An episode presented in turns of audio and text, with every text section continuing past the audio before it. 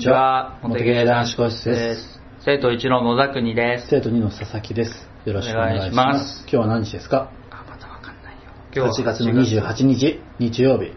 はい。時間は、えー20時20分です。はい。で、このラジオは、ボードゲームとかそれ以外のことを適当に話す番組です。はい主観で喋ってるので、えー団体とか企業とか、もろもろが関係ないです。個人の意見です。はい。はい。で、今、はい野田国くんの目の前にあるのは何ですか？梅干し。はい。僕が用意した究極の梅干しです。うん。うん。究極なの。一口食べてみてください。いきなり？今なんもないよ、これ。手づ手手づかみ。手づかみ一口かじってみて。まず、うん。ちょっと今、塩吹いてますよ。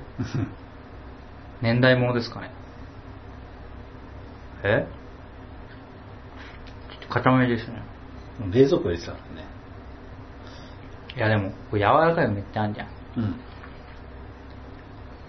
うん。うまいっすね。はい。なぜこれが究極かって話聞きたい？うん。ちなみに俺、梅結構好きだから、うん酸っぱいとか、そういうの期待してたらあんましないと思うよ。でもかなり酸っぱい方でしょかなり酸っぱい方。うん。俺、好きな味だわ、これう。んなんか手作りしたこんな味になる感じする。じゃあちょっと究極の梅干しについて語るよ。うん。結構ね、うん。深い話だよ。ほう。気になる。まずこれ僕の母が作ったんですよ。うーん。はい。僕の母がう、ん。あの、実家鹿児島なんだけど、うん鹿児島で作って持ってきたんよ。うん。で、今年の鹿児島、うん。全然梅が取れなかったらしいの。うん梅の実が。うん。じゃあなんで鹿児島で作れたかっていうとう、ちのうん祖母の家のうん。梅の木だけ、うん。めっちゃ梅の実がなったんですよ。は近所どこもなってないのに、ううんちの祖母の家だけめっちゃなったの。うん。なんでなってかっていうと、うん。僕の祖母亡くなったんですよ。ははい。今年。はい。あ、じゃあ今年じゃない、き去年だ。うん。で、亡くなって、うん。初めて庭になった梅の実なんですよ。うん。なんか、うちの母の話だから、うんその全国の話なのか地方の話なのかわかんないんだけど、うん。人が亡くなった家のうん。なんか木の実って、うん。その亡くなった後うん、一回だけめちゃめちゃすごくいっぱいなるんだって、木の実が。うん？なんで、うん。近所ではまるで、その梅の実がなってなかったのに、うちの祖母の家の庭だけめっちゃなってたんだって。うん。で、しかも、うん。今年猿年なんですよ。うん。これもまた地方の話なのか、うん。その全国の話なのかわかんないんだけど、うん猿年の梅ってめちゃめちゃ縁起がいいんだって。うん。なんかその、青梅を買ってでも梅干し作れって言われてるくらい、うん。とにかく縁起のいいものらしいのよ。うん。で、これだけで結構やばくない？うん。まず、まずなんでそんななったのかわかんない。オカルト？そう。まず、その人が亡くなった家のうん。爆なりの梅で、うん。12年でうん一番縁起のいい年に作られた梅干しなんですよ。うん。で、なんで、うん。うちの祖母の家だけめっちゃ梅がなったかっていうと、うん実は理屈は説明できるんですよ。はい。人が亡くなった家ってさ、うん。その、まず手入れをする人がいなくなるじゃん、庭とかの。うん。で、まあ親戚もさ、その葬式の準備とか、その後のこととかで忙しくてさ、庭の手入れなんてしてる場合じゃないからさ、うん庭が荒れるのよ。うん。草とか、その、虫ら、な草むしりとかできないから、うん剪定もできないし。うん。だから荒れる、荒れた時に、うん。そこのなんか、そこに生えてる木とかがう、ん。やべえと思うらしいの。うん。ちょっと、周りの環境変わって、このままじゃやべえから、子孫残さなきゃっつって、うん。死ぬと思ったから、うん最後に、なんだろう、子孫を残すための種をつけまくると。うん。そういう状況で作られた実なのよ。うん。だからもう多分その梅の木がうん自分の全エネルギーを来世に託すためうにん。つけた実なのよ。ファイナルファンタジー。そうそうそう。うん。それ、かつその一番縁起がいいと言われてる年。だからこっちも多分何かしら理由があると思うんだよ。年は何だろうね。うん。わかる？この、今、この梅の実がどれだけありがたいものか。うん。やばいよね。普通にうまいですよ。うん今、食べながら喋ってますね。で、多分、その、野田国君が最初に言ったように塩が浮くくらい結構しょっぱいのよ、これ。そうね。うん。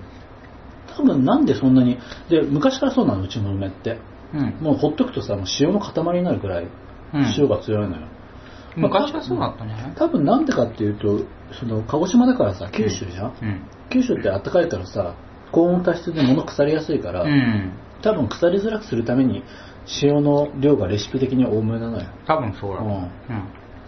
ていうか、昔ながらの、うんその手作りの梅って、うん基本塩で持たせるものだから、うんそれだよ、ね。なはずで、うん。最近スーパーとかで売ってる甘い梅っていうのは、そのいろんな保存料とか、あとは温度管理とかによって腐らなくできるから甘くしても大丈夫ってことだ。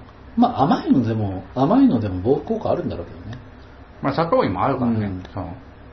でもあのウェット、ウェッティーな柔らかめの梅はやっぱ腐りやすいから、うん。その最近になってできたもので、うん。比較的ほんの蜂蜜つけてるってやつやね。とかそうそうそう、うん。そういうのって。もう昔ながらの梅は基本保存食というか、うん。そのためだからもう塩でガンガンでしょ、うん。あと、鹿児島って海に面してるからさ、塩が手に入りやすかったのかもね。ああ、うん。そうかもね。っていう、なかなか曰く付きの、予約付きの梅を今食べたわけですな。うまい。よかった。好きだこういう梅が僕も縁起が良さそうなので、うん毎日食べてます。うんだいぶしょっぱいけどなうん。気軽に23粒食ったらやばいけど1日うんというね、若干オカルト混じりな。うん。サルドシはなんだろうな。なんだろうね全然わかんないけどなんか、たまたまその2回ぐらいサルドシに何かが起きたのかな。か、まあ何かしら理由があるか。12年に1回ぐらいちょうど梅に適した気候になるとかね。うん。なんか、九州だけかもしれないけどね。うん。で、うん。そんな感じで始まって、はい。まあ、ちょっと怖い話要素があったじゃないですか。うん。もう夏も終わりなんですが、うんそろそろ。はなんか、怖い話しようかなと思って。あ。うん。どうぞ。はい。セレック行ったって話したじゃん。うん。前回？うん。はい。前回。はい。多分前回に、ほううんあの放送するであろうんうんう回。で、セレックから帰るときにさ、はあ港未来線で帰るじゃん。うん。そのクイーンズスクエアの中にある。うん。で、降りて、帰ろうとしたの。だけどさ、セレック終わった後って人が爆多いからさ、うん。やだなって思って、うん。その、港未来線の横にあるミスタードーナツで時間潰してあるね、ミスド。うんはい。で、ミスドで時間潰してて、うん。これは見て、よし、そろそろいいかなって帰ろうと思って、うん。ミスド出たら、うん。目の前にあるうん。バーみたいなところで、はい。めっちゃ人がいるんだよ。うん。これ何かっていうと、多分セテック終わった後の飲み会。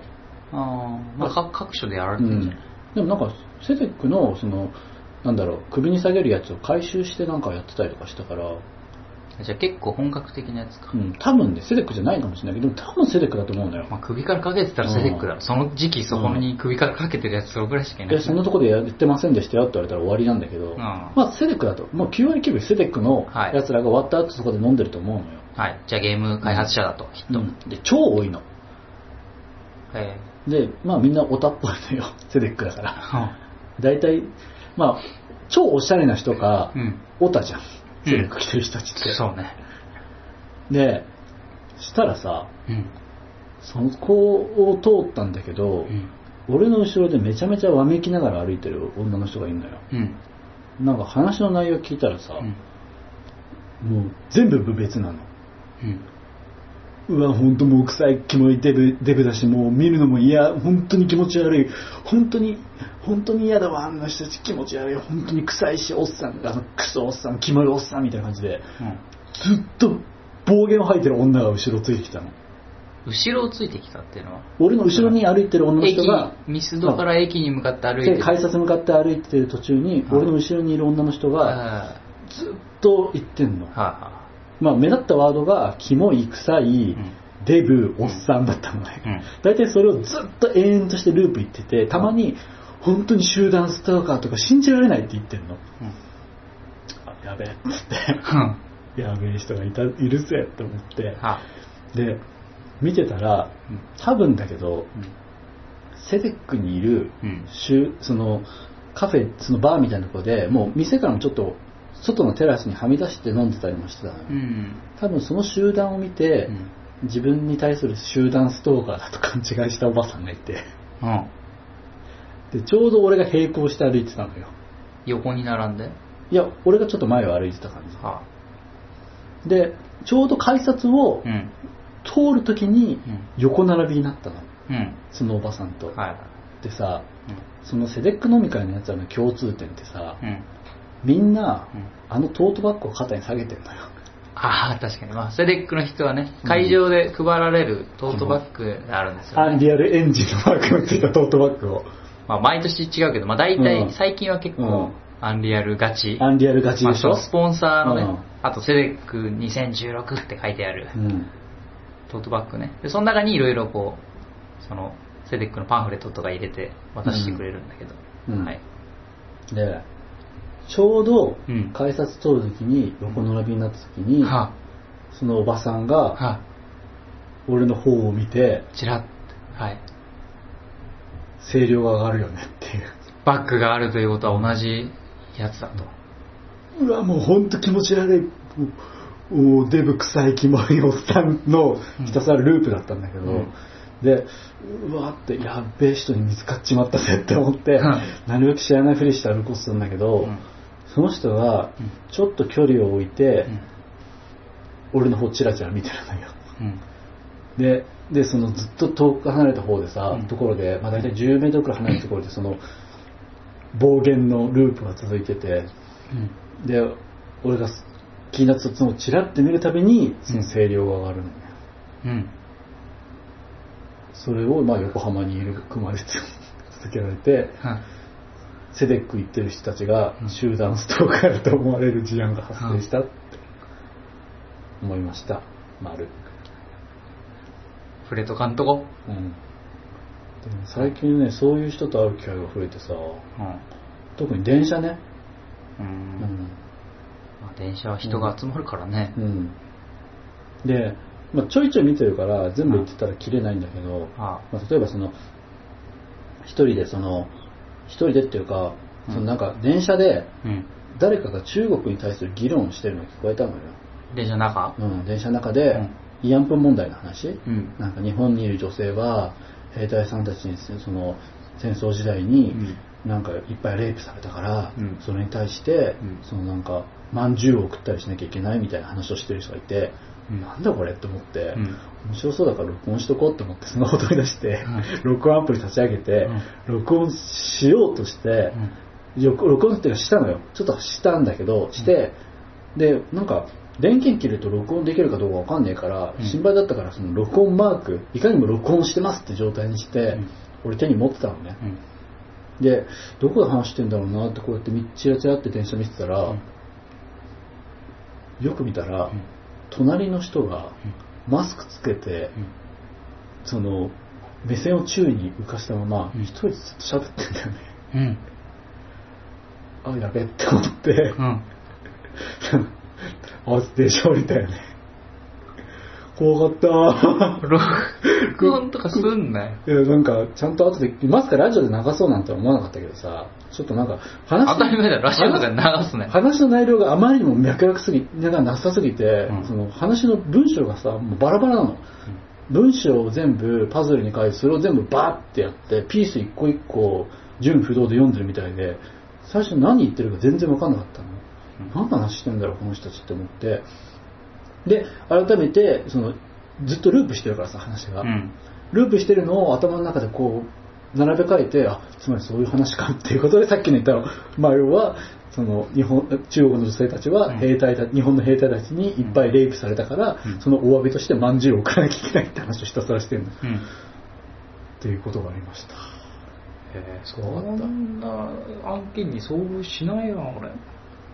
なんだろうな僕の通ってる電車のルートがそうなのかでうん一番怖かったのやつ、うん。話すようん。その中でもはい。あの他の人の話でも一番ズワッとするなっていうんだけど、うん。今回はその時は男だったんだけどうん。電車でさすげえで電車に乗った時ねうん。なんかその車両だけ全然人いないなと思ってう、ん。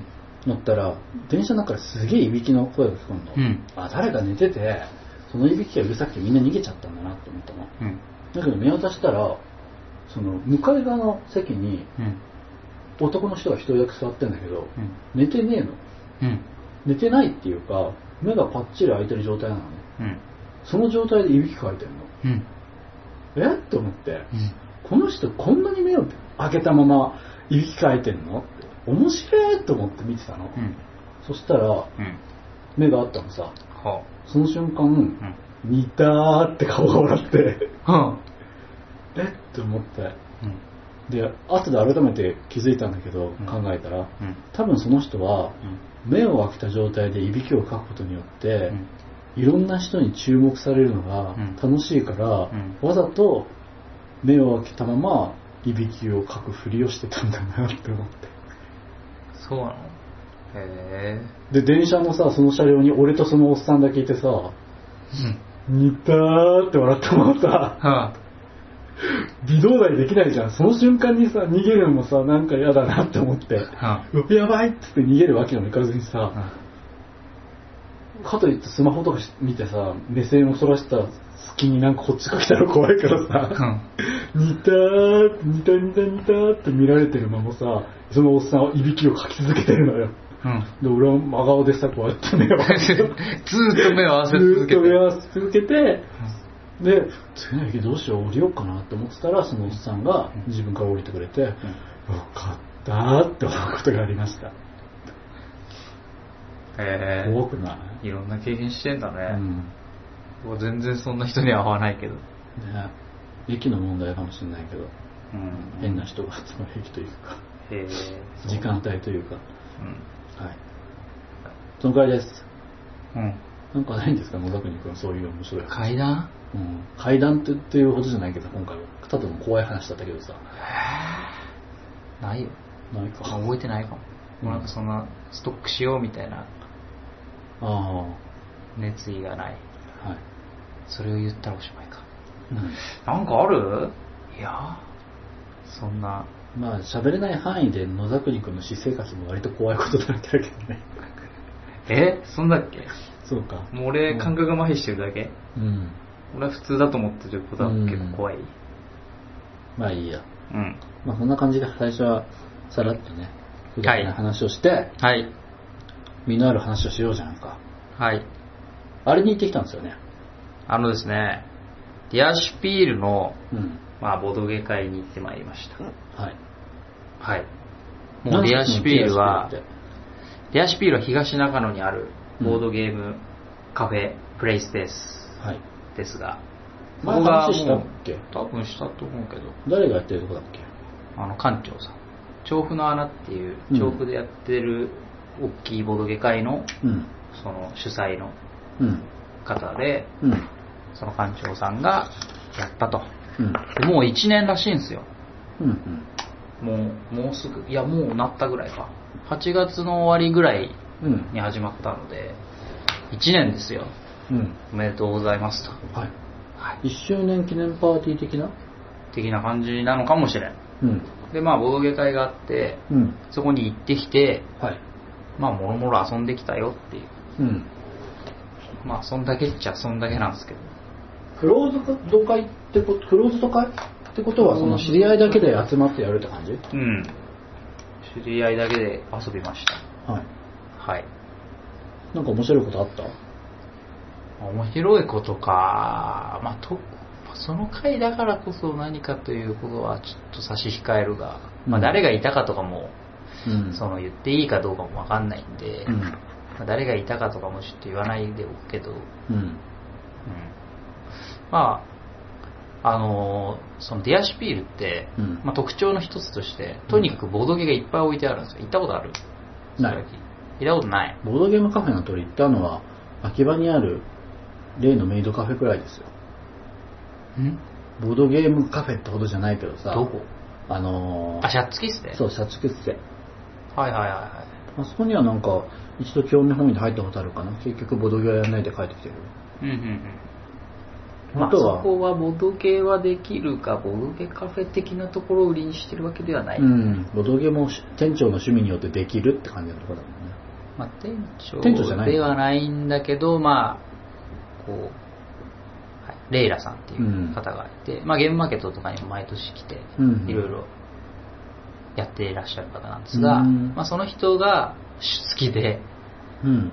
で、まあ、その人の趣味で置いてあるという部分が強い、あの、秋葉原のサバゲー通りと僕は勝手に呼んでいる。呼んでるところに、まあ、うん施設図書館シャッツキスですね。本当に越後屋の通りの向かいくらいだよね。そうそうそうそう、うんで、まあ、ディアシュピールはね、その、うん特徴がボードゲーいっぱいある。どんぐらいあるかっていうと、なんか、この間見たら800何十個あるって書いてあったよ。800って、もう、なんだろう、例えばさ、ボードゲームカフェってわけじゃないけど、遊べる専用のスペースというか、うん。例えば秋葉原卓球ゲームさんとか、うん。みたいなところも全然多いよね。そうね。うん。てか、あそこよりも、あなんだろう、私有できるものだけで言えばさ、うんロールステ、ロロステとかよりも全然多いんじゃない？私有できるゲームの量で言ったらそうじゃないかな。もう、ほ、もう最大級だよ。うん1位、2位を争うんじゃない？俺が知らないだけかもしれないけど、俺の中では一番あそこがいっぱいあるよ。うんうん。ボードゲーム。俺の知ってる限りでは。はい。もう全然量が違うよね。うん。なので、行くと手ぶらで行っても、うんもうなんか何でも遊べるわけですよ。うんうんうん。そこがいいところです。新作とかもどんどん入る感じ？新作とかも入るね。で、うんあと販売もしてるから、まああ気になったらちょっと買うこともできる。うんうん。という感じです。はい。で、まあそれで、最近俺はボードゲカフェに行っていいなと思うのが、うんなんかあの、気になるゲームが遊べるんだよね。そこに行くと。その、名前が聞いてて評判も良くてう、ん。気になると。うん。でも、なんかもう無尽蔵にジャケ買いしてると、うん。部屋に置けないという問題があり、うんあと、怒られる問題が。誰にだろうね。買うと怒られる問題があるので。買うとね、うん怒られる問題があるんで、やっぱちょっと断捨離していかないといけないんで、僕は。うん。物減らせと。そうそう、最近ね、僕は今年は断捨離して、うん。断捨離して謙虚に生きるっていうのは僕の、あの、目目標なんで。断捨離イコール謙虚っていうのはまた違うあ、違う違う。いや、一緒じゃなくて、断断捨離するってことと、うん。謙虚に行くっていうことが、うん。あの、目標なんですよ。はい。今年の。はい。なので、まあ、その断捨離をね、うん進めるためにも、断捨離ってもの減らしていかなきゃいけないから、うん。増やすは基本やっちゃいけないわけですよ。うんうん基本的には。うん。だからそんな、ジャケ買いとかできないわけです。うん。遊んで、で、まず面白くて、うんさらに、もう、もう何回も遊ぶっていうのがありありと想像ついて、うんしかももう、もう紹介したくてしょうがないぐらいにまでならないと、うん。買えないわけです。うん。今となっては。はい。はい。そういう時にね、うん。そのボードゲームカフェとか行ってうん。遊ぶとうん。いいじゃないですか、それで。うん。こう、買うべきかどうかっていうのがわかるという。うん。なので、それが結構楽しみで行くんですけど、うん。まあ、そんな感じでね、いろいろ遊べたので、はい。ちょっとご紹介しようかと。あ、遊んだゲームを。そうそうそう。ちなみに遊んだゲームは、うん。6種類遊んだんですけど、うん。まず、キャントストップというゲームを遊びました。知らん。キャントストップっていうゲームはね、うん。止まれる。止まれないだよ。キャント。あ、キャントか。そう。あの、割と、こう、よく聞く、定番ゲームみたいな感じでよく名前を聞いてて、うん。名前から聞くと、チキンレースゲーみたいそうそうそうそう。なんか遊び口としてはね、地域モンキーとかに近い。うん。まあ、そのサイコロを振って、うんうん。自分の駒を、こう、うんいくつかある駒をいい感じに進めていくんだけど、うん。もう一回振る？そうそうもう一回振っちゃう？みたいな。一回の手番で何回でも振れるのよ、サイコロが。うんうんで、まあ、いい感じに出目をね、4つサイコロ振って、その組み合わせでいろいろこう自分の駒を進めるんだけど、うんその組み合わせで進めていけるうちはいいんだけど、うん。うん。なんか、いい感じに組み合わせができないとドボンになって、うん今回進んだ分は全部戻されちゃうから、うん。どこまで振る？みたいな。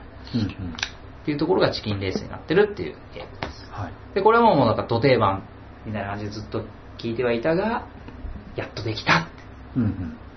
っていうのがまずありますと。はい。次にね、スパイフォールっていうやつをやりました。知らない。スパイフォールはいつだ？ここここ1年ぐらいのゲームだと思うけど。007のモチーフゲうーんとね、スカイフォールとスパイをかけてんのかなっていう気がしたけど。あー、俺スカイフォール見てねえからな。まあね、遊びとしてはね、あれに近い。エセ芸術家とかに近い。うんうんあのうん。正体言っとく？そう。そのね、まあコミュニケーションゲーなんですけど、8人でやったんだけど、うん。8人でそれぞれ、まあ、役職カードみたいなのが配られて、うん。1人だけスパイなんですよ。それ以外の人には、なんか場所が、名前が書いてあるの。なんかあの、病院とか、うん。学校とか。で、スパイの人は、スパイとしか書いてないから、うん場所がわかんないんですけど、うん。うん。みんな今回はそのカードに書かれてる場所にいますという体でゲームが進行するのよ。うん。で、まあ、テーブルの真ん中にその紙が広げられてて、そこに場所が一覧で書いてあるの。なんか大学とかレストランとか病院とか。で、みんなどっかにいるんですよ、今回。あ、みんな同じ場所にいるそうそうそわけじゃないうの。あみんな同じ場所にいるだだから、8人でやったら、1人スパイって書いてあって、うん他の人にはみんな病院、病院、病院、病院、病院って書いてあって、で、テーブルの真ん中にその場所の候補が書いてあって、場所の候補何種類あるんだな？20種類とかあるのかな？うんもっとかな？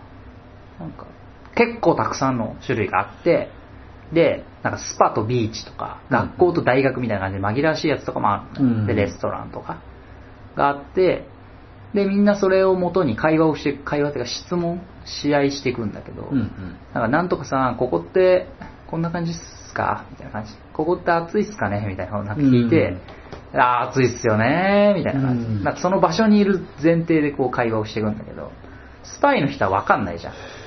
どこにいるか、うん。みんなが。だから適当に答えるしかないんだけど、うんそんなことをしつつ、スパイは勝利条件としてはどこに場所いるかっていうのを当てる。で、スパイ以外の人はスパイが誰なのかを当てる。うんっていうので質問していくんだけど、その質問の答えが、そのピンポイントすぎる答えしちゃうと、スパイにバレるじゃん。ああ、今あそこにいるんだ、つって。まあ、駆け引きはわかるわ。うん。だからといって、なんかこう、トンチンカンすぎること言うと、え、あいつ、そうそう、あいつスパイじゃねえみたいな感じになると。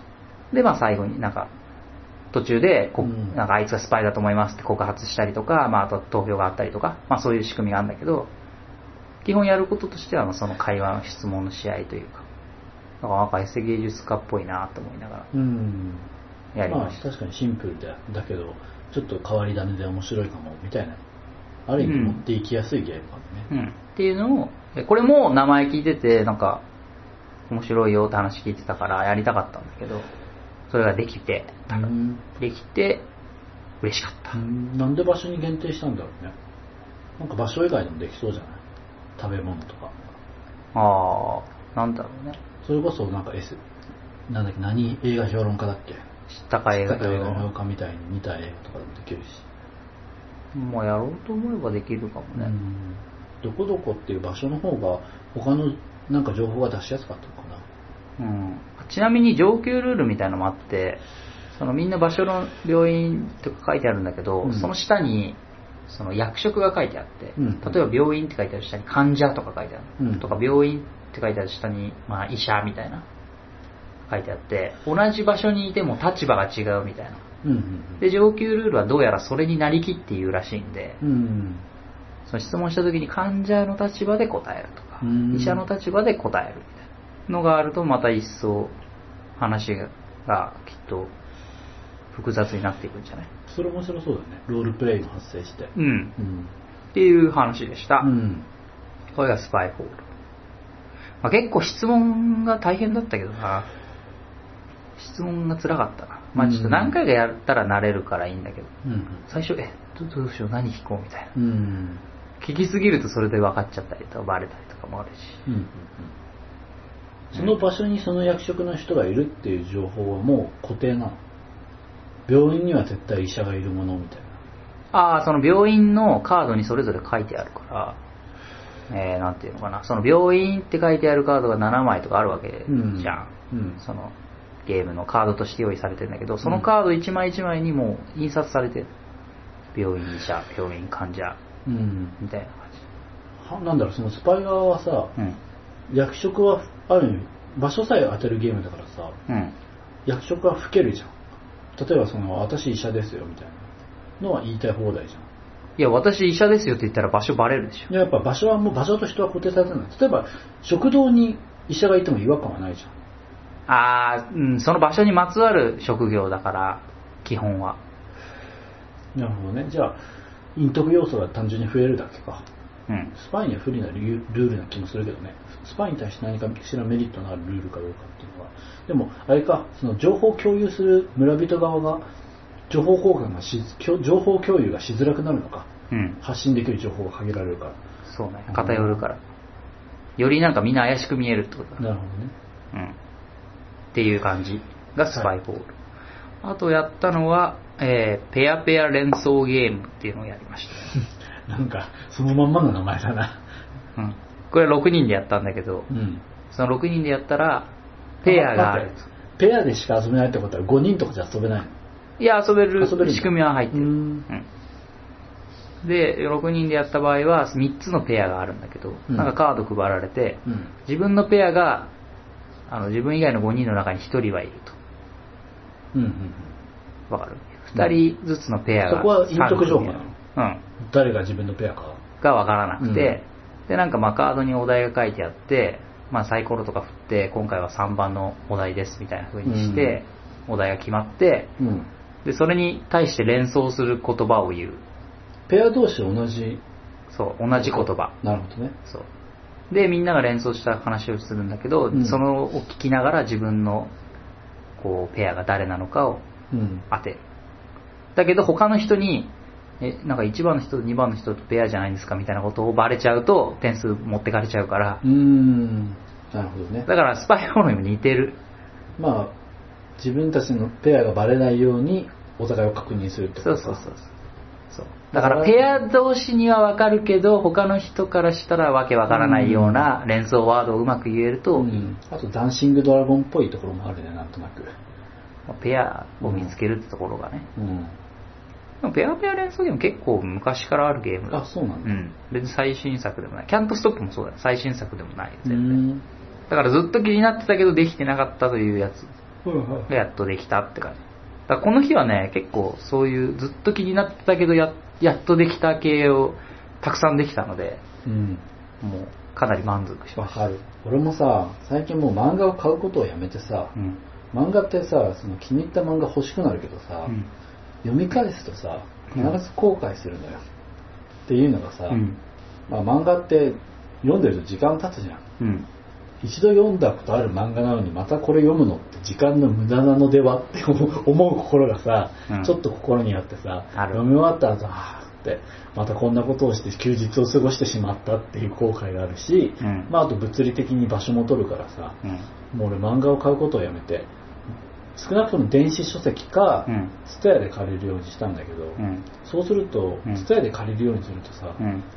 それまで読みたいとは思ってたけど買うほどじゃねえなって思ってた漫画ばっかり読めになって、うん。うん。古い漫画しか読めないからあんまり最近ラジオで漫画の話をすることがなくなったんだけどさうん。いいじゃん。古くても言えばいいのに。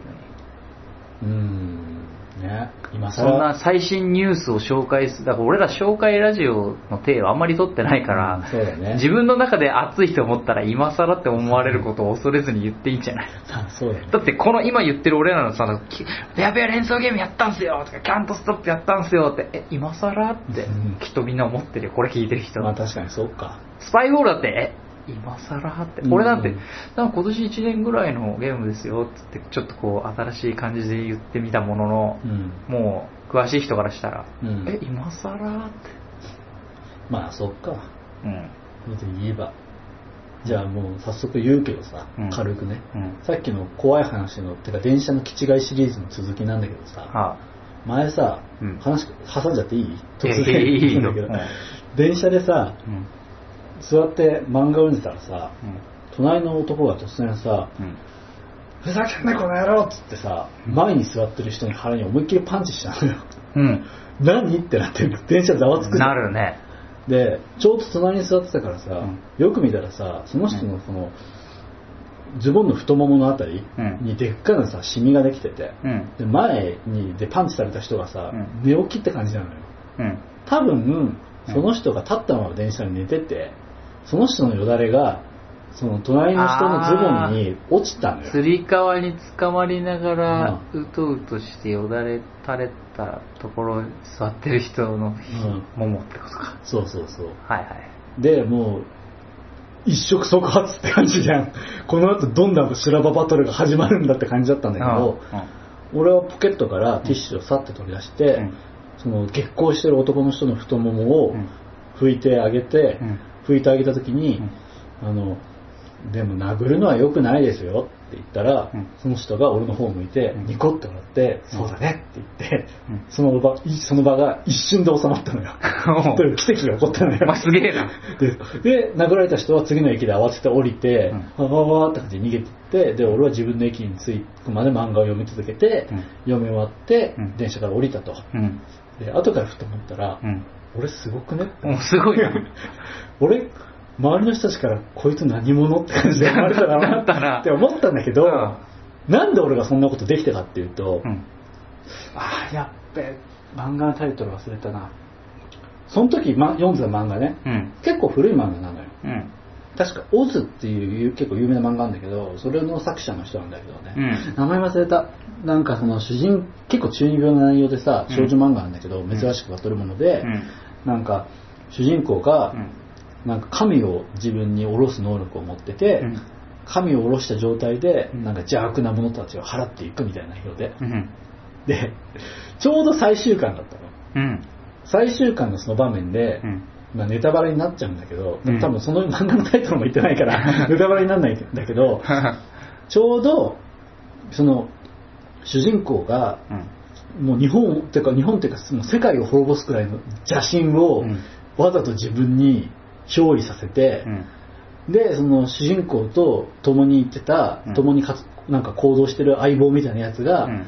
その邪神を主人公が俺に下ろすからって、うん。下ろした状態で俺を殺せばその邪神が払われるっつって、うん。で、その相棒がクソってこんなに辛いことはないっつって、うん剣でその主人公の胸を貫いて、うん。その主人公を殺すことによって世界の平和を救うっていう場面だったの。はいはい。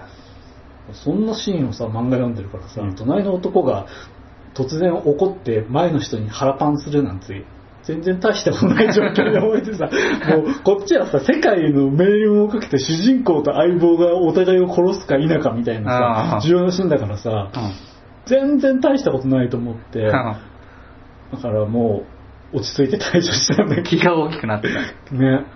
あだからもう俺もある意味神が降りてたんだよね。その時ねその時にね。ってことはありました。う。うんん。すごいね。それ話のネタになってるかもね。なったね。震えたもん。その電車に降りて、うん我に帰った時、ん俺なんてことをしたんだみたいな。そうね。うん今目の目の前でまさに世界の危機を救った主人公たちがいたからそんな行動ができたようん。ってことがありました。下手したらけ、ねその、俺が殴られる怒ってるやつの、とばっち受ける可能性あったようね。ん、多分その、あまりにも俺が冷静にやってたからさ、うんその腹パンした人もこいつやべえって思ったのかもしれない。うん。その人も気違いだったけど、それを超える気違いが俺の隣に座ってたってだけなのかもしれない。あうんあ、なるほどね。しかもそのさ、ふいよだれを拭いた後のティッシュもさ、なんか自分髪がかってるから全く汚いと思わずポケットに普通にスポッて入れてさ、ちゃんと自分で回収してるのね。うん。うん、後で、うわ、汚ねって思ってけど、その時は神だからね。神だったからね。そうね。人間のよだれごときにね動じるものではなかったんで。なるほどね。はい。ってことがありました。へえ。忘れちゃって何の話したんだっけ、あ、うんゲーム遊んでたって話か。うん。ペアペア半分は行ったね。うん。その後は、あれです、パンデミックを遊びました。まあ、パンデミックはもう何何回もやってるけど、ああ、俺もやりたい。パンデミックすらやったことないんでしょ？うん。パンデミックは、4人でやりました。うん、その、前ちょっと野沢国君の話になったけどさ、パンデミックレガシーってやつが出たじゃん。うん。で、そのレガシーシステムってやつに、まだ僕は話しか聞いてないけど、うんちょっと割と惚れ込んで、多分次作るゲームはレガシーシステムを用いた何かにしようと決めてるのよ。へえ。で、俺の心の中では、もうこんなゲームにしよう。その、その、何か思いつくまでは、うんレガシーシステムっていうものをもう知っちゃうと、その固定概念にとらわれちゃうから、うん何かひらめくまではレガシーシステムのゲームは遊ぶのは控えておこうって決めてたんだけど、うんもうひらめいたから、うん。レガシーシステムを使ってなんか面白いゲームをもうひらめいたから、ちょっと一度パンデミックとパンデミックレガシーをする回は欲しい。うん。うちでやってもいい。うん。レガシー会をうちでやりたいので。パンデミック、実は、うんもう告白するけど、うんパンデミックレガシーをまだ遊んでないんですよ、俺。うん。で、もうやばいと思ってて、もう早く遊ばねばって。うん。って思ってたんですけど、まあいろいろなね、言い訳をして今までやらずに来たけど、うん。うん。ついにやろうと思ってて、うん。うん。でもパンデミックレガシーってなんか連続で十何回とかやるやるゲームっぽいんで、うん。もうなんかメンバーをね、うん。これって決めたら、うん。もうなんか合宿とかして一気に終わらせるぐらいの勢いが必要かもしれない。もううちでやろう、うちで。じゃあ俺と佐々木とあと2人をそうそうそうそうやるしかないな。うんはい。そういうパンデミックを4人でやったんです。なんかその、まあ、お女の人がいて、うんぜひ遊びたいって言ってたから、そう。うん。あじゃあやりやりますか、つって、うんやって、でね、勝ってたんですよ。うん。盛り上がった。おー俺、実は、こ俺も告白するとさ、実はパンデミックも遊んだことないのよ、俺。いや、知ってるよ。パンデミック自体もやったことないでしょ。そう。だからまずパンデミック遊んでレガシーやりたいなって。うん。パンデミックレガシーってなんか2つあるらしいじゃん。青、青と赤ね。あれは何の違いなの？えなんか、箱の色だけっていうえ、そうなの？中身同じなの話聞いたけど、どうなの？パンデミックレガシーってもうみんなも知ってると思うけどさ、うんネタバレ禁止系じゃん。特にネタバレ禁止らしいんで。だから、細かな情報がわからないんだよ。えでも俺ちょいちょいもういろいろ聞いちゃってるからさもうなんかは早くしないともうこれ以上聞いたらもうってぐらいのこの怖さ。うんで、ちょうどこの間のセデック飲みの時にさ、うんカブラギティさんがいたからさ、うんパンデミックレガシーって今家サブ置いてますよって言ったら、あありますよって言ったから、うんあ、じゃあ買うんでよろしくお願いしますって安くしちゃったから俺多分買うよ。秋葉で。う。うんん、今度買っとく。佐々木は買う？うん。俺買わなくていいの？まあとりあえず遊んでから考えるじゃうんん。佐々木が買うんだったらそれは遊ぼう。うんもしかしたらみんなから参加費1000円くらい取るかもしれないけど、うん。はいうちでやるし。はいはい。それでもいいかも。はい。はい。で、次ミステリウムをやったんですよ。うんうん。ミステリウムも、すごい、俺の周りでは絶賛されてたけど、未だ遊べてなかった、こう、後ろめたいゲームの一つだったんで、うんうん。やっと遊べてよかった。うんうんこれはだいぶ、モテゲーだと思いますよ。うん。うん。どういうゲームですか？これはね、えっ、ー、とね、ちょっと俺も水と飲みたいから、そこのペットボトル持ってくるはい。これは、なんて言えばいいのかな。なんか館で殺人事件が起きて、うんうんまあそれを犯人とかを推理していくゲームなんですけど、うん面白そう。一応世界観としてはそんな感じなんだけど、うん。一人幽霊役になるんですよ。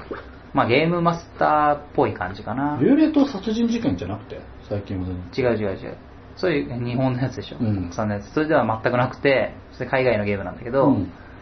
その幽霊側の人はまあ殺されちゃった人なんですよ。うん。その人の無念を晴らそうっていう、っていう協力ゲーなんですよ。うんうん。幽霊が一人。それ以外のまあ、霊能力者みたいなうん。人がプレイヤーになって、その霊能力者側の人たちは協力して、その真犯人を見つけるんだけど、うん。その推理しなきゃいけないのは容疑者とうん。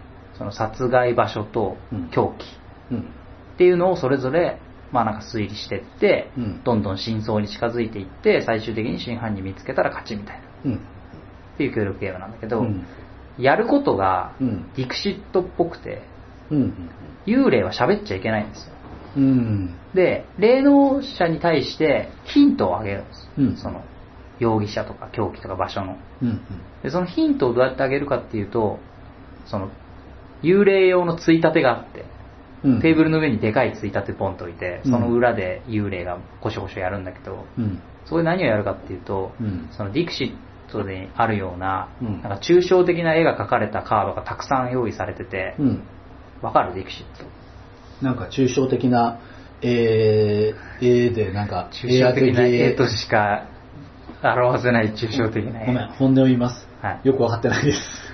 ディクシット口だけで説明するの辛いんだけど、抽象的な絵ってなんて言えばいいんだろう。ツイッターで、シャープモテゲーってやったら取り上げますって言ったおかげか、うんうんシャープモテゲーで、うん。ディクジットはモテゲーだなって言ってる人がいたよね。あ、そうなの、うん見てないかった。ディクシットはモテゲーですよ。うん。もちろん、周期半端ねえから、あれ。またいずれ取り上げるけど、はい。周期って？ん周期って何？周期？あれ周期って言わなかった今。何半端ねえって言っえ？忘れちゃった。たえ？ディクシットの、あ、女子受け。女子受けね。女子受け半端ねうん。え。うん。絵がね、あなんで、ほんと、なんとも言えない絵なんだよ。例えばう、ん。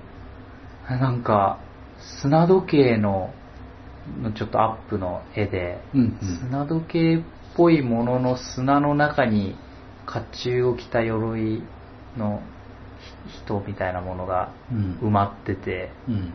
みたいな。そっから何かが出てて、バッグはなんか緑の触手みたいなものが伸びてて、うんみたいなもうなんか一言で言い表せないような、うん何この絵みたいなものがうん何十枚も入ってるんですよ。もしかして前野桜君たちが作ったやつ？うん。あれか。うん。あの、勝手に物好きで自作したやつ。うんうんうん。テーマを決めて、まあ、それはそのイベントの話だから、うんまた全然別なあれ、ディクシットの遊び方とは別なの？全然別。あ、そうなんだ。あれはディクシットを作ってしまおうイベントみたいなのを勝手に遊びでやっただけだから。うんなんか、俺のぼんやりとしたディクシットのイメージといったら、抽象的な絵の描かれたタロットみたいな形のカードがいっぱい入ってて、うん拡張がいっぱい出てるってイメージだけど。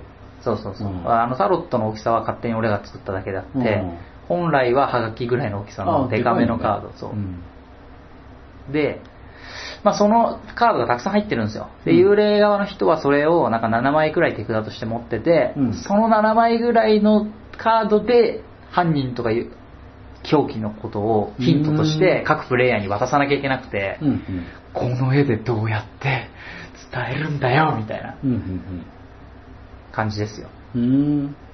だから例えば、その狂気がう、んなんか瓶の毒殺みたいな、毒の瓶みたいなのが狂気だとするじゃん。うん。で、佐々木に対してそれを伝えなきゃいけないみたいな時に、うん。この砂時計のこの瓶の感じ、伝わる、伝わってくれみたいなこと言いながら思いながらうん、それを吸って渡すと、うん。なんか佐々木がそれを受け取って、うん。え、な何この絵あ、分かった。犯人は土で生き埋めにされたそうんだそうそう、そうそうそう。あ、これ甲冑剣みたいな鋭いことが書いてあるから、うんこの、なんか、ここに剣が書いてあるじゃん、狂気。あ、狂気剣だよ、みたいな。うん。絶対そうだよ。だってもう剣じゃん。もうこれしかねえよ、みたいな。絶対そうだ、みたいな感じで、霊能者側が、あ、もう分かった分かった、みたいな感じで、予想マーカーみたいなのそこに置いて、うん幽霊は、ちけー、ちけーって思いながら、なるほどねで、。それで、まあ、ブブーってなるとう、ん時が進んじゃって、うん。朝、あ、なんか7ターンぐらいなんだけど、うんなんかそれが時計で表されてて、多う分夜12時から朝8時ぐらいまでの間に解決しろみたいなことなんだと思うんだけど、うん。1時間、時間が進んじゃったみたいな感じで、うん一旦ずつどんどんタイムリミットがなくなっていって、でもこう間違えたりすると、そのがヒントとして溜まってくからさ、うん。じゃあ次のヒントですみたいな感じでまた幽霊から追加でカードもらったりするんだけど、うん。あれ？って、さっきこう来たけど全然違うのが来てる。ってことはさっきの予想はなんか全然違うみたいなので、うん推理を修正しながら。うん。で、幽霊側も、この霊能力者側が何を言ってるかから先読みして。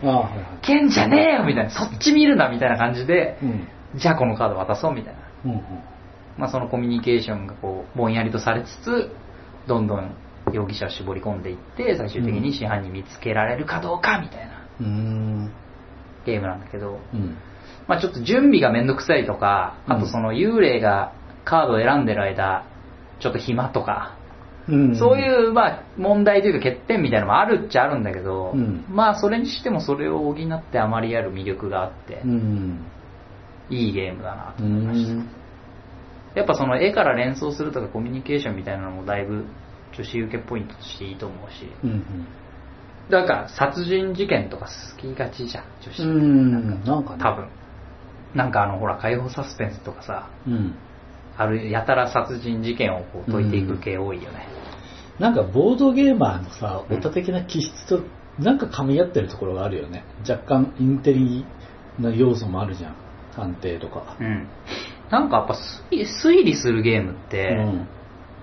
説明しやすいというか、なんか初心者受けいいんだよね。なんかその犯人が踊るとかもさ、うんまあ、あの簡単なカードを使った推理ゲーですよみたいなこと言うと、うんまあなんかすんなりこう受け入れてくれるっていうか、うんなんかこれ、あ、簡単な推理ゲームですよって言えるゲームってうん便利。ラブレターとかも最近は16枚のカードを使った恋の推理ゲームみたいな感じでキャッチコピー書かれてて、うん。なんかすごい魅力的。なんか推理ってところってさ、うん女性って多分食いつきがいいところっていうのがさ、うん。みんなで相談して犯人をあぶり出すじゃん。そうなんだよね。推理ってだけでうん、いろいろ伝わるんだよね。うん、女性って何人もの、なんだろう、複数人で情報共有をして、うんその中から何か問題を解決するっていうシチュエーションが結構好きなところがあるからさ、そういう意味で、そういうトークゲーっていうのは結構人気ある、出るよね。出る。うその相談とか、あと真相が知れるみたいなところの面白さ。ん。うん。なんか、何が面白いポイントかみたいなのもすごく伝わってさ、推理っていうだけで、あ、当てたら勝ちで、うん当てられなかったら負けで、うん当てることによってなんか、隠されてたことがこう判明するから、そこで気持ちいいんだなみたいなところまで、一言で伝わるから、うん推理ゲームってすごく便利なんですよ。推理物って不思議なくらいなんかこう、いろんな人の気持ちをわしづかみするけど、うん。それでいて、ブームの筆頭に立つものではないから不思議だよね。いやでもさ、コナンとかってそうそうそうさ、もう何十年も続く日本を代表するコンテンツだけどさ、うんあれも推理ものだしさ、あれもさ、そのずっと漫画をさ、買い続けてるって人がさ、ワンピースほどいっぱいいるわけじゃないじゃん。だけど毎年映画やってそれが客を常にゲットしてるしさ。うん。とかあと海外とかで言うとシャーロック・ホームズもさ、うん常に人気があって、なんだ新しいドラマがどんどんどんどん出てるしさ。うん。推理物のあの独特の魅力っていうのは何かね。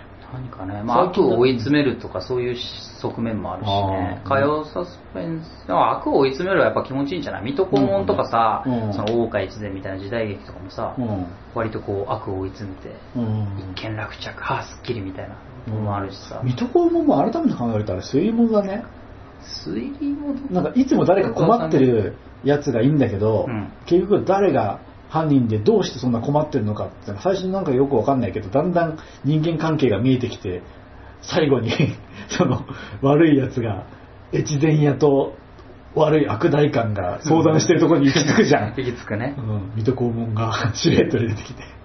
そうそうそう。まあそれもこう悪をが倒されてすっきりってところに比重が多いとは思うけどさ、推理部分は誰が犯人なんだってところをこう積み上げてあぶり出すところにきっと重きが置かれてるんだけど、火曜サスペンスとかもどうなんだろうね。あれも、まあ、そんなに俺見てるわけじゃないけど。まあ、うん。悪が暴かれてすっきりっていう気持ちよさはきっとあるだろうし、火曜サスペンスだけじゃなくてあの相棒とかまさにあれあもそうそうそう。推理物だもん、ね、そういうそうそう。そうあとはさ最近だと幽霊島殺人事件ってボドゲがちょっと前に話題になったじゃん。なんで佐々木そういうのだけは知ってんの？ツイッター見てるから。相当知識偏ってるって言っちゃ悪いか。うん。あまあ、あとゲームマに参加したからさそのゲームマの時に話題になった作品は分かるのよ、うん、うん。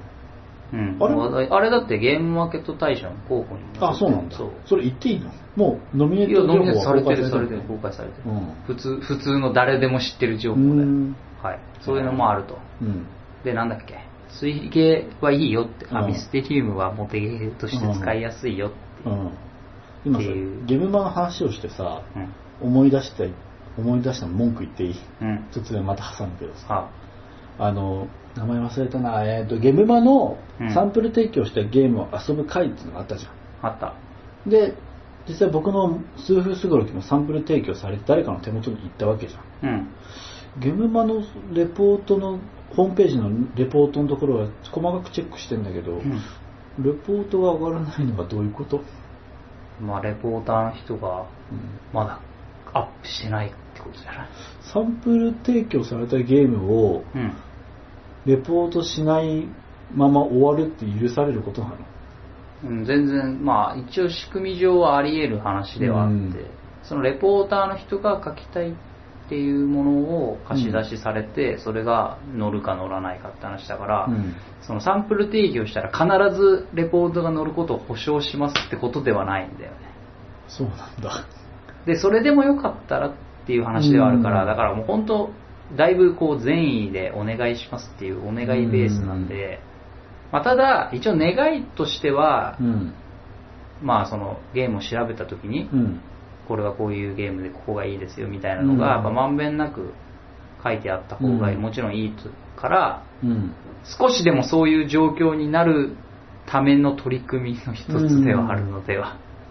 まあまあまあ、僕もね、まだ、実は最後に見たの1ヶ月ぐらい前だから、今日見たらもうレポートが載ってるかもしれないけど、うん。見てるぞうん、じゃあその調べてるぞレレポート書いてくれる人にうんそれをじゃあお願いして。はい。はい。見てるからな、細かく。うん、まうん次の現場まであと4ヶ月？あ、まあでもちょっとレポーターの人もやっぱ大変っぽいね。ボランティアだし。うん。でも、サンプあとどう書くか。うん。なんか下手に書くとさ、荒れるし。あーなんか警察出てくるし。うん。書かないと俺みたいなやつが文句言うし。そうだね。全員でやってるはずなのになんでこんな苦しい思いしなきゃいけないんだろう。もうやってられないよって思われちゃうかもしれない。みんなはあた温かい気持ちでも、待ってるぞ。まあもらえたらいいね。ねはい。で、なんだっけ、うん俺なんで推推理ゲームでなんか言おうとしたんだけど、忘れちゃったよ。あれ？推理がいいね。女子に人気だよ。うんなんでかねって言って、うん女子はおしゃべりもできて相談できるとかもいいね。うん。忘れちゃった？全部言ったかな？うん、とんじゃなんか思いつくことは。うん。はい。推理ゲーはいいと。うん。はい。あ、わかった。思い出した。人狼とかだ。うん。人狼も割と推理ゲーっていうか推理するっていう要素あるからさ、うん。やっぱそういう意味でさっきさその推理ゲーの大ヒットとか名作があんまりピンとこないみたいなことさっき言ってたけどうん。人狼は推理ゲーの大ヒット作品なのでは？まあそうか。いやまあゲームっていうよりは、そのコンテンツとして推理推理物っていうコンテンツとして、なんか常にトップというよりは、トップでみんなもう推理ゲー、推推理物が大好きで、いつも推理物のこと考えてるっていうのをなんかこう思い出した時にやってるものっていうイメージがあって、推理物って。うんまあは花形ではないってこと？そうそうそうそう。そうそうそう推理ジャンル的にはないもんななんかブラフゲーとかそう。うん。バッティングゲーとか言われるけど、うん推理ゲーってあんま言われないうん。印象は確かにある。うん。うん。うん。まあ多分歴史が長すぎて積み立てられすぎてるから何か一癖入れないとさ流行んないじゃん推理物って、普通すぎると。うん、例えば名探偵コナンなんてその名探偵であった高校生少年の話じゃなくてその少年がなんと悪の組織の薬を飲んだら子供になっちゃっただから受けたんでしょ。あまあね、うん。その、見た目は子供、頭脳は大人ってところがポイントね。そこひとひねりポイントね。だから近代一少年はもうまだやってないんでしょ。あもうやってないんでしょ。近代一少年は一応こう、高校生、天才高校生、うん。そうだったんだけど、ち普段はバカでエロだけどなぜか推理の時には賢くなる天才高校生近代一少年あ、あとあれだ、近代一康介の孫。とかね、うん、だからその、そういう、こう、フックが必要ってこと。うん推理物には。ね推理ってだけだと、もうちょっと定番すぎると。で今回のそのミステリウムもさ被害者が 幽霊として出てきてっていうところが結構ミソでしょこのゲーム結構ミソ。うんあと、ゲーマーからも評価が高いのよ。うんで、ディクシットみたいなさ、その感覚のさ、コミュニケーションゲーとかってさ、うん。その、生粋の数字大好きゲーマーからするとさ、なんかあの雰囲気で、その勝ち負け決まるとかさ、さうん。勝ち負けっていうのもなんか微妙にはっきりしなかったりとかうん。しがちだからさ、コうんミュニケーションゲームって。白黒つけづらいというかさ、うん。まあ盛り上がったからいいじゃんみたいなのが、うん。腑に落ちない人からしたら、うん。ちょっとピンとこないわけですよ。うんそういうゲームって。うん。でもミステリウムってそのあのちゃんと犯人が特定できるかどうかとか、うん段階を踏んで一個ずつこう特定していくところとかが結構こう数値っぽいというかゲームっぽい、うん。ゲームあの狭い意味でのゲームっぽいんですよ、うん。勝ち負けも結構はっきりするから最終的に。うんだからその面で見てもこうゲーマーとしても評価されやすく。うん。でやってることはコミュニケーションだから絵を使った。うんそういう面でもう受ける。うん。っていう意味で結構広く評価されてる印象があります。うん私の周りでは少なくとも、で最後にやったのが「カラヤのスルタン」というゲームで。変な名前だね。カラヤっっていうとこ場所かな。うん。スルタンは王様の名前かな。うんうんなんかちょっとこうアラブとか中東系うのん。絵柄の書いてあるなんか招待陰徳系カードゲームっていうか、まあ、人狼みたいなプレイイメージなんだけど、うん。これ俺もうずっと前に買ってて実ははいはいはい。でなんかずっと遊ぶタイミングを逃してる間に日本語版が最近出たんだか出るんだかでできてなかったんですようん。そしたらちょうどやりませんかって話が出てあ、うんこれのいい機会だから教えてもらおうと思って説明書だけ読んでたんだけどうん。なんか説明書を読んだ感じの感想は、なんか人狼の亜種かなとか思って、しかも人狼より役職が結構込み入ってて、うん。人狼より？うん。まあその説明書読んだ時はそういう印象だった。だから、うん人狼をもうやり飽きたような人が、うんプラアルファでやるような亜種なのかなって思って、うん。で、俺あんまり人狼普段やんないし、うん人狼勢とよくつるんでるわけでもないから、うん。なんか人狼がもう水を飲むかのように呼吸するかのようにできるような人たちじゃないのメンツじゃないとできないゲームなのかなとか勝手に思ってて。い つまでもできない。そうそうそう。いやそれでできなかったの今まで、うん。そう。それでできてなかったの、うん。でも実際やってみたら、うん。俺なんか想像してたのと全然違うわって思って。うん。なんか全然軽かった。うーん。軽,、まあ、軽ゲーってわけじゃないんだけど、うん。俺がその当初思ってたイメージとは全然違って、まあ、なんなら人狼をやったことなくてもいけるぐらいうん。あのなんだっけ、人狼の西洋風のやつ。のん？あの、あれ。あレジスタンスアバロンああれとはどっちが軽い？うーん軽いの定義にもよるかなあのねつまり、うん思ったよりあの会話が重要じゃなかったほいやそれを言うとちょっと語弊があるんだけどう。うん。なんていうのかな人狼とかってさ結局会話して投票するからさ、うんそのゲームの仕組み的には投票の部分が白黒つけるポジションっていうか、うん。じゃんうん。でそれ以外の会話ってさその投票につなげるためのうん。いろいろできることの一つでしょ、そうだね。でカラヤのスルタンは結構仕組み上できることがたくさんあって、うん。その自分の役職を最初裏向きで伏せておくわけですよ、うんまあ、人狼みたいな感じでうん。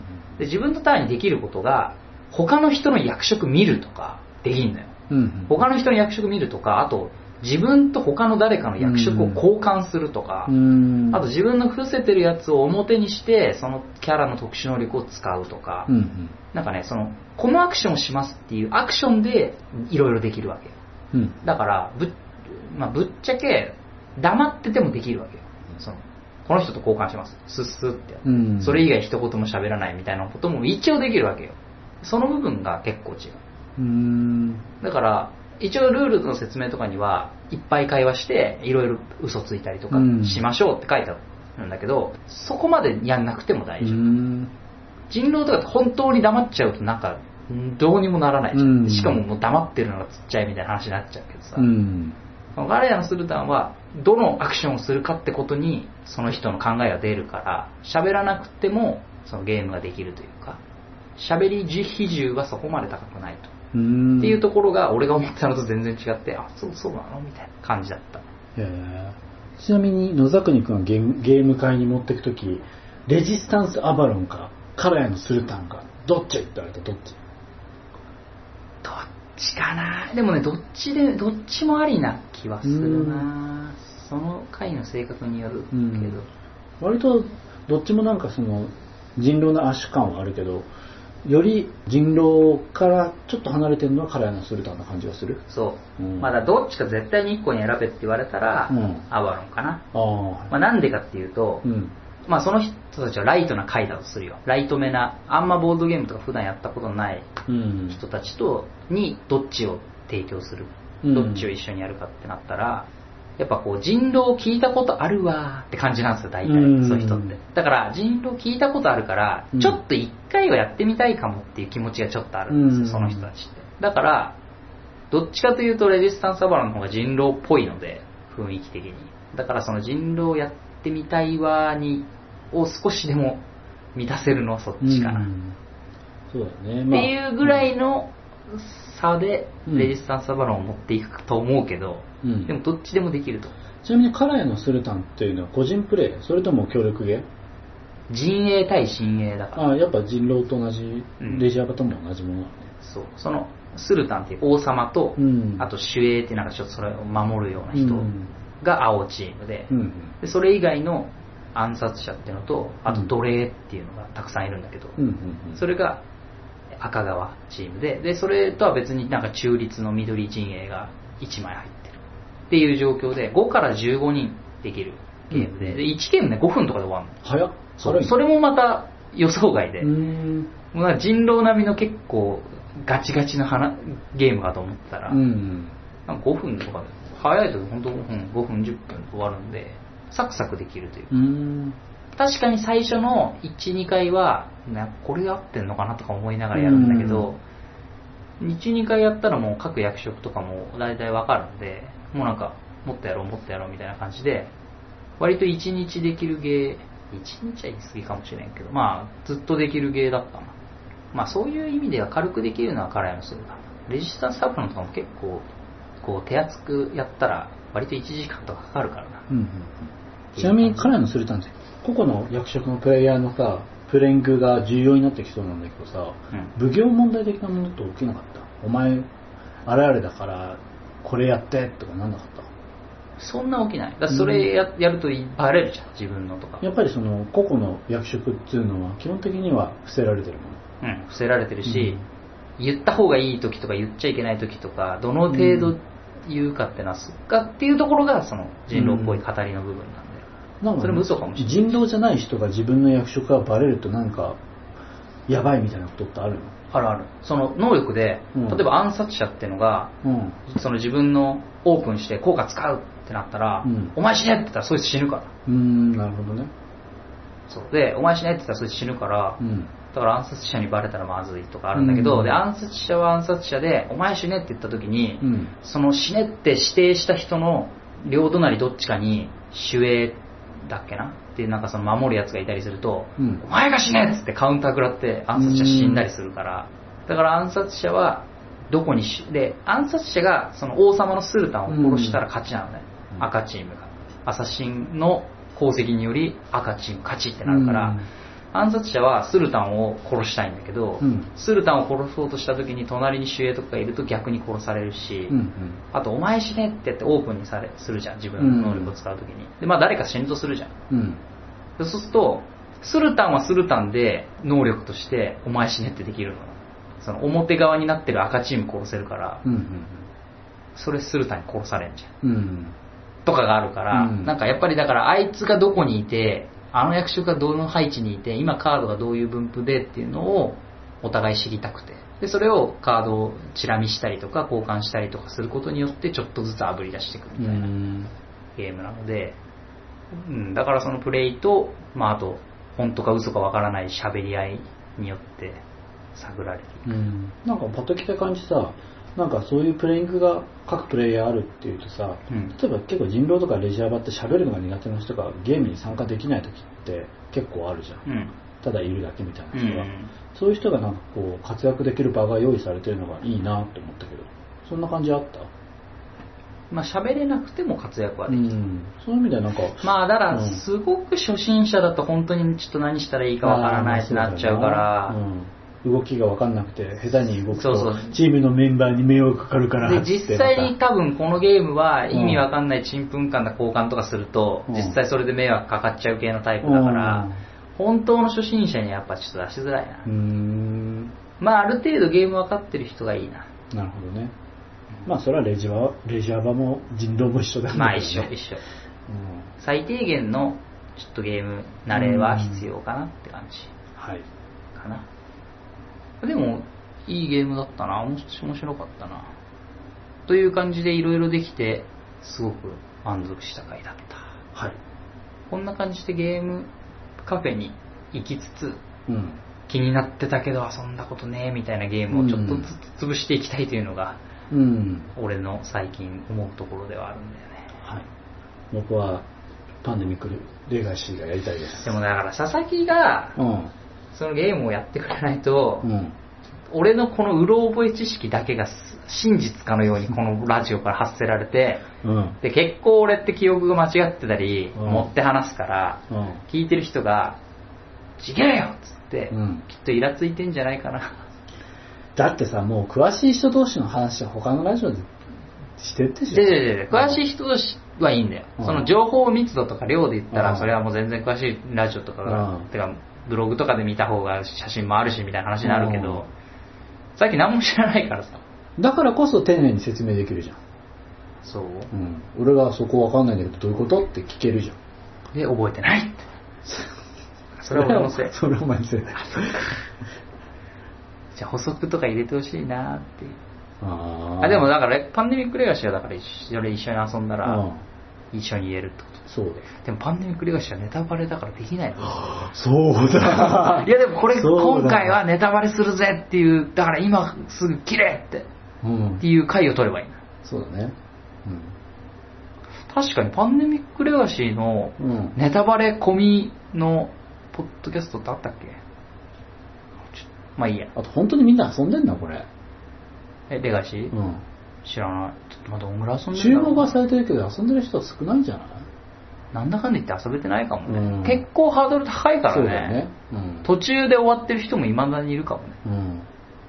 ボドゲ会とかじゃできないじゃん。もうレガシー会じゃないとできないでしょ、そうでしかも多分そのおななんか何十人もいる回で卓広げてやってたら、うん。他の人からの目に入っちゃってうんめっちゃ迷惑かかりそうだから、うん、確本当かに、ね。にどっかにこもってやりたい感じだようん、やりましょう。うんそうっすなはい。はいなんか他に気になることとかあった？まあ大体そんな感じですかね。ちょっとその幽霊と殺人事件ってゲームがさ、名前からもちょっとさ、キャッチーじゃん？なんとかかんとか殺人事件ってだけでキャッチーだよね。だよね。やっぱそれがさその推理物とかにの分かりやすさにうん。通じてるんじゃない、ちょっと遊んでみたいなと思ったんだけど、やったことある？あのねインストだけ受けたインストを、えー横から見てたぐらい、うんなんかあれ人数が必要だし。何人くらい？なんか10人とか多いね。20人とかそういうレベルで必要で、さらに別室とか必要なほなんか呼び出してなんとかとかそういう、うん。なんかチェックシートみたいなのでこう推理していく話だったはず。ちょっと間違ってたらごめんなさいうんなんですけど、こうおお互いがこう容疑者みたいな感じであいつの昼のこのアリバイがあるとかないとかでチェックつけてって、うんあいつがなんとかみたいなので推理していくような。うん。なんか人狼好きな集団があって、うん。そのずっと人狼をやってる人狼サークルがもう人狼をやりまくった末にうん。作ったゲームらしくて。だからもうそういう人が満足するような。でも人狼ではない。人狼アッシュってほどでもない別ゲーという噂は聞いたがうん。やってはない。気にはなってる。だからもうこれこそ専用会を立てないとできないよ。うん。まあでもそ結構それはエポックメイキングなのではなかなか生み出されないよね、そういうタイプのゲームって。そうだね。うん。はい、という感じはい。終わり？終わります？かね。はい。お腹も空いたし。確かに。はい。じゃあ告知をお願いしますはい。モテゲー男子講室はシーサーブログでやっています。Google 検索でモテゲーで検索すると上の方に出るのでそちらから聞いてください。えー iTunes のアプリに登録しています。ポッドキャストのアプリをアプリをスマホで落として、モテゲーで調べると出てくるので、お気に入り登録して聞いてもらえると便利です。Twitter やっています。Twitter でモテゲーで検索すると、黄色のバックにドット絵の僕らのアイコンがあるので、そちらをフォローして意見とほしいです。あと、シャープモテゲーで意見くれた方には、なんかラジオで取り上げたりする時があるかもしれないです。以上。はい今適当に俺ら喋っても1時間15分から30分ぐらいなんだね。うん、割とこれが一度にできる会話の限界っていうのもあるんじゃない？それもあるし、まあうん。割とこう喋ったった感があって、うん。だいぶ満足して。るもうだって2回目だもんね今日。まあそれもあるし、うん。いやだからほら佐々木さんもういい？その話もう長いんだけどみたいなチラッチラみたいなのを受けるとこう消化不良感があるんだけど、はいはい。最近なくてうんはい俺は嬉しいな。大体あれやるときってうん。3人くらいの時なんだよ。あのお前がうん。グダグダした話をしてるのまあ俺だけだったら我慢できるけど、うん。他の人が憔悴してるのを見るとうん。止めたくなるのよ。そういうこと？うん、じゃあ2人収録したらいいの？うん、あんま言わないでしょ？最近。言わない、うん。えーはい。終わりで。こんな感じで。はい。せーの。モテゲー男子更衣室でした。生徒1の野沢国でした。生徒2の佐々木でしたさよなら。